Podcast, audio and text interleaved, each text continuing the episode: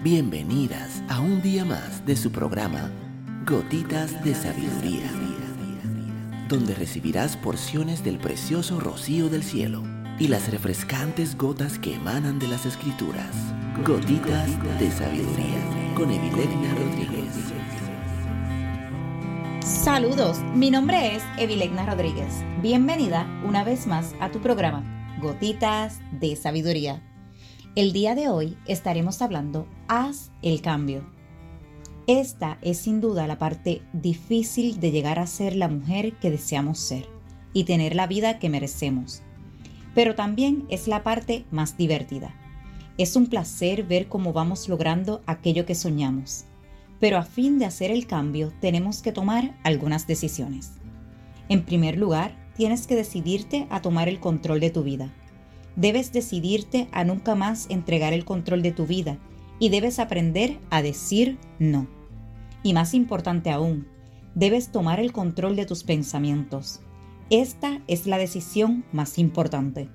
Ahora bien, algunas mujeres creen que han tomado la decisión, pero no ven ningún cambio en su vida.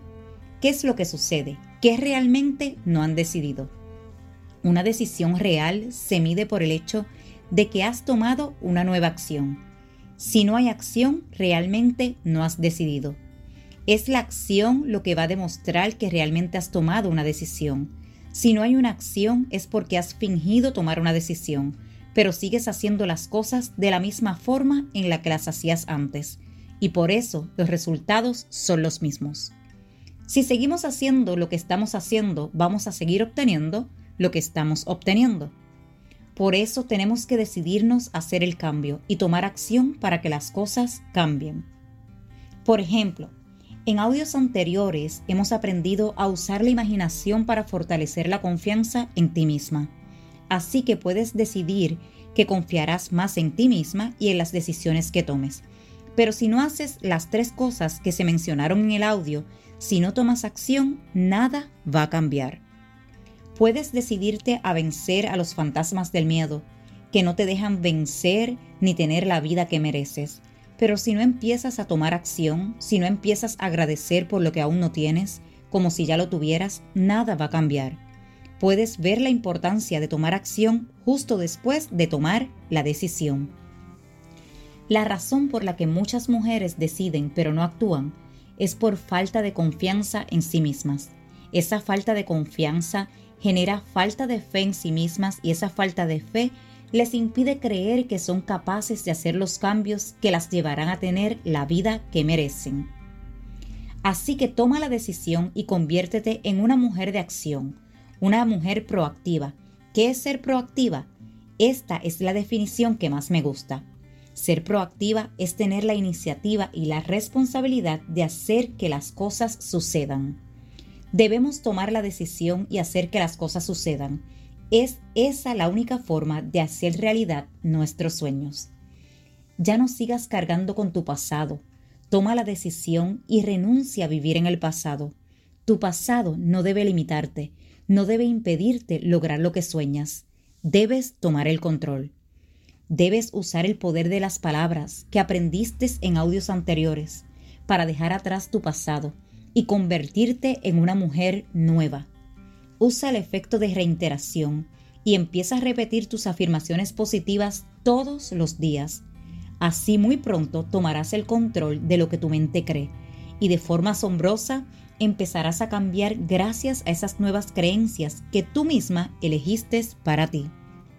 Toma el control de tu mente y elige la importancia que le darás a los recuerdos de tu pasado Usa las técnicas de programación neurolingüística que aprendimos en audios anteriores para destruir esos recuerdos que te hacen daño y darle la importancia que merecen a los recuerdos que te dan felicidad. Tú tienes el poder para elegir tus recuerdos. Tú tienes el poder para elegir que tus recuerdos dibujen una linda sonrisa en tu rostro.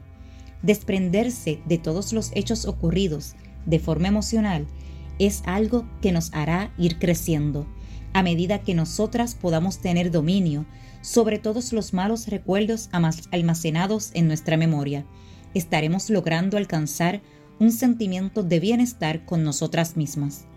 Algo que llegan a traer todos esos malos recuerdos son dos tipos de sentimientos posibles.